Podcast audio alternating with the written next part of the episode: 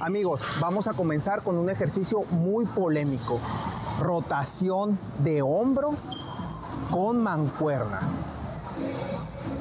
Es muy efectivo no solo para hombro posterior. Recordemos, estamos en un plano transversal y el movimiento transversal lo trabaja el hombro o deltoide posterior.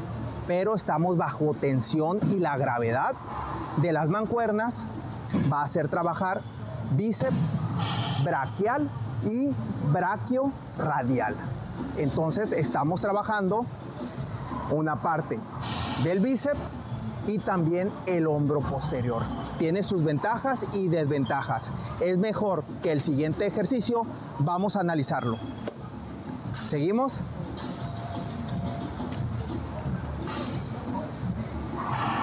Ahora vamos con rotación de hombro en polea. La gran ventaja es que la fuerza de gravedad ya casi es inexistente, entonces no vamos a trabajar casi bíceps. Todo se va a aislar por la resistencia, viene de allá. El movimiento transversal va a trabajar el hombro posterior. La ventaja de este ejercicio es que vas a aislar mucho mejor el hombro posterior. La desventaja es que no lo puedes hacer en biserie ni triserie, es más lento. Y en este ejercicio, en el de rotación de hombro con mancuernas, es más completo de cierta manera, aunque aíslas menos el movimiento del hombro. Entonces, ¿para qué elegir un solo ejercicio si puedes elegir las dos alternativas para unos hombros de campeón y campeonas. Amigas y amigos, vamos a ver la forma correcta para sentadillas perfecta en máquina. Primero, un error que cometemos muy seguido, rango incompleto. Generalmente le llenamos de peso y hacemos un rango incompleto que solamente trabajamos ligeramente nuestras piernas. Otro error es que la lumbar hacemos este balanceo, una especie de apoyo de la espalda y dejamos de trabajar la pierna. Recordemos, una sentadilla profunda es lo correcto.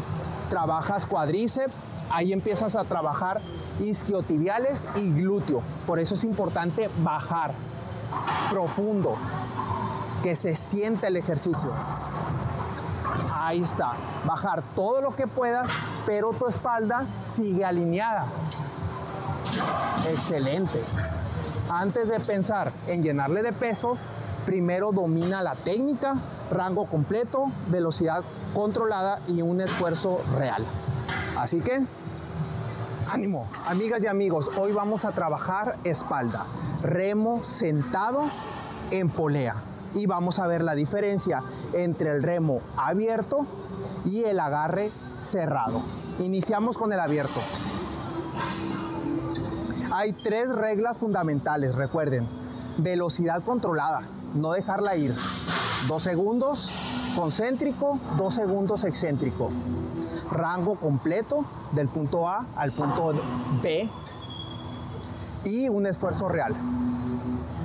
En lo que es el agarre abierto, trabajamos la parte superior de la espalda, trapecio, romboides, deltoide posterior.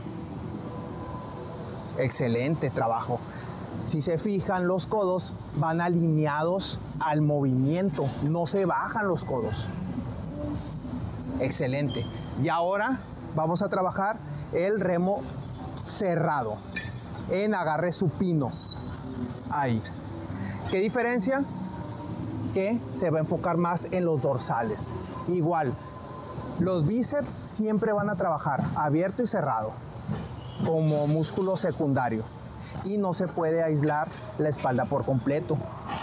Pero sí nos podemos enfocar más en cierta área dependiendo del agarre. Espero les sirva y a darle, ya saben. ¡Ánimo!